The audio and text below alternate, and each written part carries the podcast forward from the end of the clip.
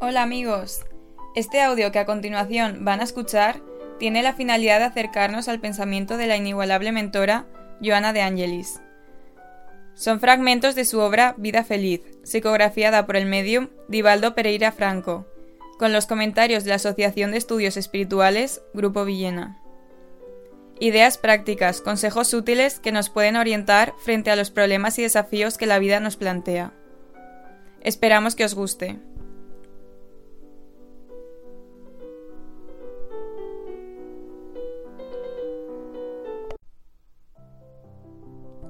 El desafío del sufrimiento, del libro Vida Feliz, ítem 185, de Joana de Angelis.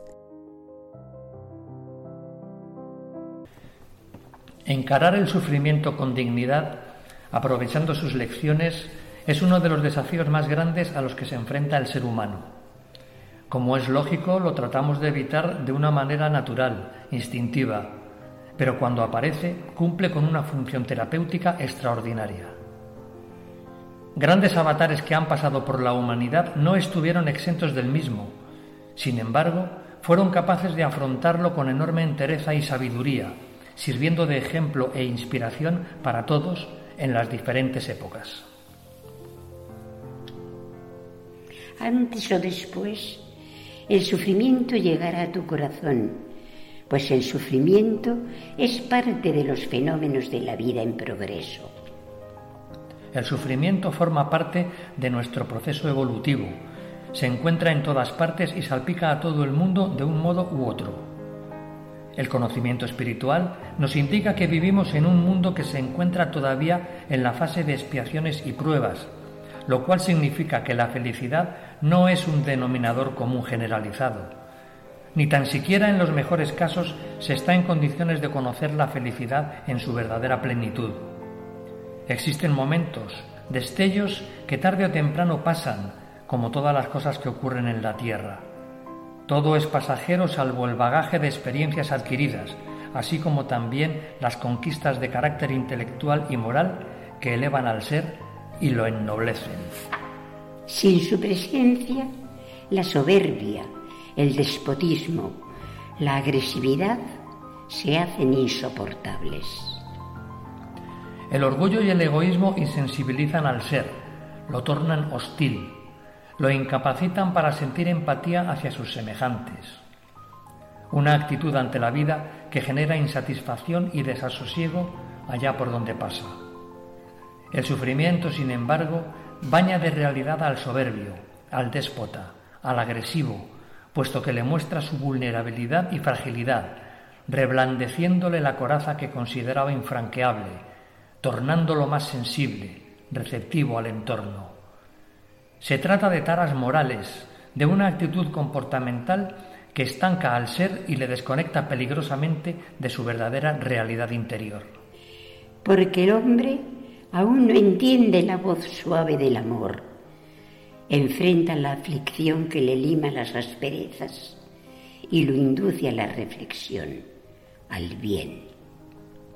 El amor es aún hoy día el gran desconocido del ser humano en su periplo evolutivo actual.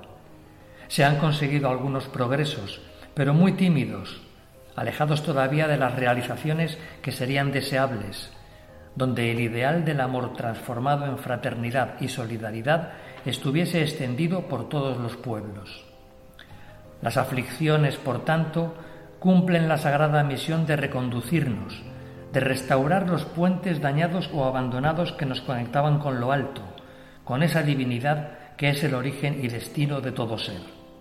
Para ello es preciso recorrer un largo camino de experiencias, de pruebas, a lo largo de las diferentes existencias físicas como medio para elevarnos, debiendo superar en la etapa actual el primitivismo ancestral que todavía nos mantiene en la retaguardia y que nos impide avanzar con cierta claridad y rapidez.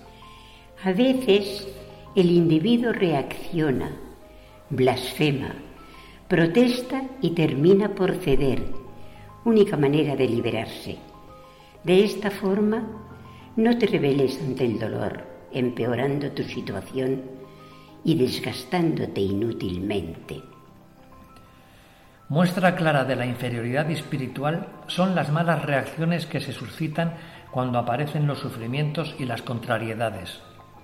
Se trata de las distintas etapas de un proceso del que todavía no se está maduro para aceptar ni asimilar, tanto en las pequeñas cosas como en las de gran trascendencia para el ser humano. Recordemos las cinco fases de las que nos habla la doctora Elizabeth Kubler-Ross y que ella observó y estudió tras haber pasado muchas horas con pacientes terminales en hospitales. En primer lugar, la negación o incapacidad para aceptar la realidad. Esto no me puede estar pasando a mí. No es posible. En segundo lugar, la ira, o lo que es casi lo mismo, el rechazo violento de la nueva situación. Yo no merezco esto. Tengo muchas cosas por hacer todavía.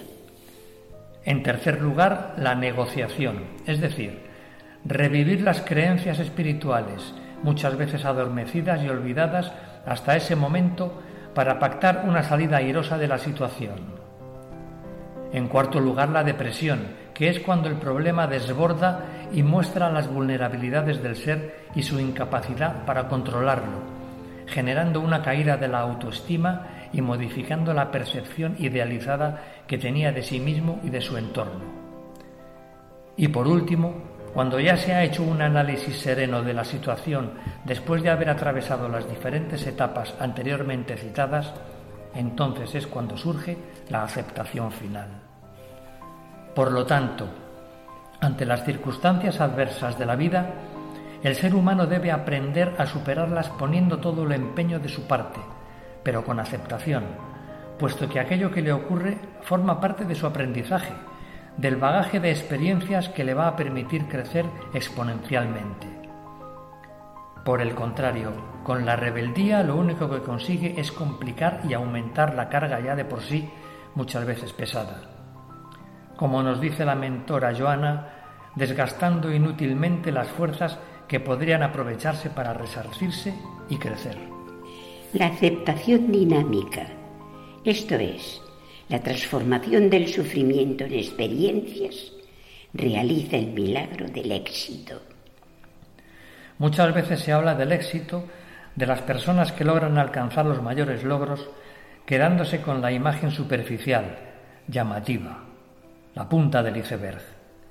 Pero se ignora la parte gigantesca de luchas y sacrificios que en su intimidad el océano oculta, de los fracasos, de las situaciones difíciles que con mucha dificultad se han ido superando para alcanzar las metas anheladas. Sin embargo, tampoco hay que confundirse o engañarse. Aceptación no significa resignación ciega o el fanatismo de pensar que ante la voluntad de Dios no se puede hacer nada, puesto que no se sabe su voluntad última, y que para evitar esa circunstancia fatalista, al ser humano se le dotó de discernimiento y de voluntad, auténticas palancas del progreso. O dicho de otro modo, sufrir por sufrir sin poner los medios para evitarlo no conduce a ninguna parte. Es por ello que la inigualable Joana habla de aceptación dinámica y no pasiva. Por todo ello y para ir concluyendo, la finalidad de la vida es el progreso, las realizaciones edificantes, construir para así crecer. Lo que ocurre es que el ser se ve sometido cíclicamente a reformas interiores, como si se tratara de una vieja vivienda que precisa de reparaciones pendientes, mejoras que le permitan una mejor habitabilidad, para que se adapte a las necesidades que el habitante precisa. Estamos hablando del hogar, pero del hogar interior, el psicológico y trascendente, aquel que aporta la estabilidad suficiente para que ni las inclemencias ni las circunstancias exteriores le perturben hasta el punto de provocar un desmoronamiento total o parcial. Finalmente, lo que la mentora Joana de Angelis propone con estas ideas consiste en transmutar el sufrimiento en experiencias ricas de sabiduría y de valores, permitiendo que el ser crezca, se libere del pasado oscuro y camine libre y sin ataduras hacia la luz de la comprensión y de la paz real, esa paz que es la consecuencia de una conciencia limpia y sin cargas negativas.